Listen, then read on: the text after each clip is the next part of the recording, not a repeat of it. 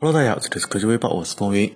在 WWDC 2021开发者大会上，苹果并没有发布任何的新硬件。现在，根据爆料人 Leaks Apple Pro 在推特上表示，苹果计划在2021年的第三十一周，也就是八月的第一周，发布至少一款搭载 Apple Silicon 处理器的 MacBook Pro 新机。不过，受供应链方面的持续拖累，也不排除进一步延期的可能。除了芯片，此前消息称，苹果在 Mini LED 屏的供应上也遇到了麻烦，以至于不得不依靠另一家供应商来提升即将推出的 Apple Silicon MacBook。Pro 和 M1 iPad Pro 的产能。根据此前的报道，2021年款的 MacBook Pro 将拥有14、16英寸的两种尺寸。外观方面，新机将采用扁平边缘的设计，同时砍掉 Touch Bar 智能触控栏。此外，苹果有望重新引入安全便捷的磁吸式的 MagSafe 充电接口，并且配备一个全尺寸的 HDMI 视频输出，以及支持雷电标准的 USB 4端口。有多少人在等待新 Mac 的发布呢？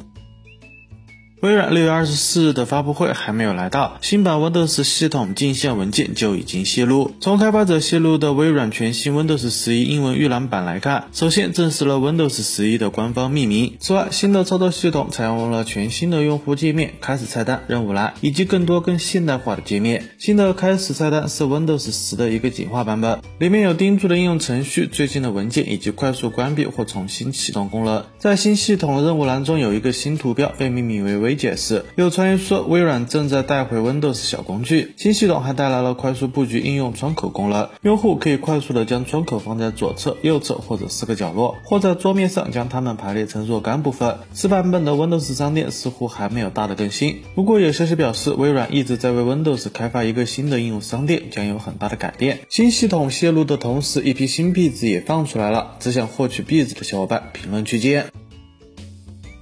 此前，天风证券分析师郭明奇预测，苹果将于二零二二年第二季度推出 AR 头戴显示装置。该设备提供影像式穿透的 AR 体验。玉晶光是产品透镜的关键供应商，但根据最新报道称，苹果 AR 眼镜的原定开发进度完全停滞。苹果也未解释原因。AR 眼镜二零二二年上年恐怕难发布。目前，Facebook 是全球最大的 VR 设备生产商，市占率百分之七十到八十以上。所以，供应商需要优先满足 Oculus Quest 2的供应。同时，供应链还预测，Facebook 同样会在2022年推出新一代的 VR 设备，将配备更高规格的 ASP 头巾，而郁金光可能会拿下约百分之五十的订单。报告还预测，索尼后续也将推出 PS5 专用的 VR 装置，将配备更高 ASP 透镜与四个相机。预测郁金光将取得此新款 VR 透镜与相机镜头各约百分之五十的订单。不知道苹果会怎么解决这种僵局？你希望早日用上苹果的 AR 眼镜吗？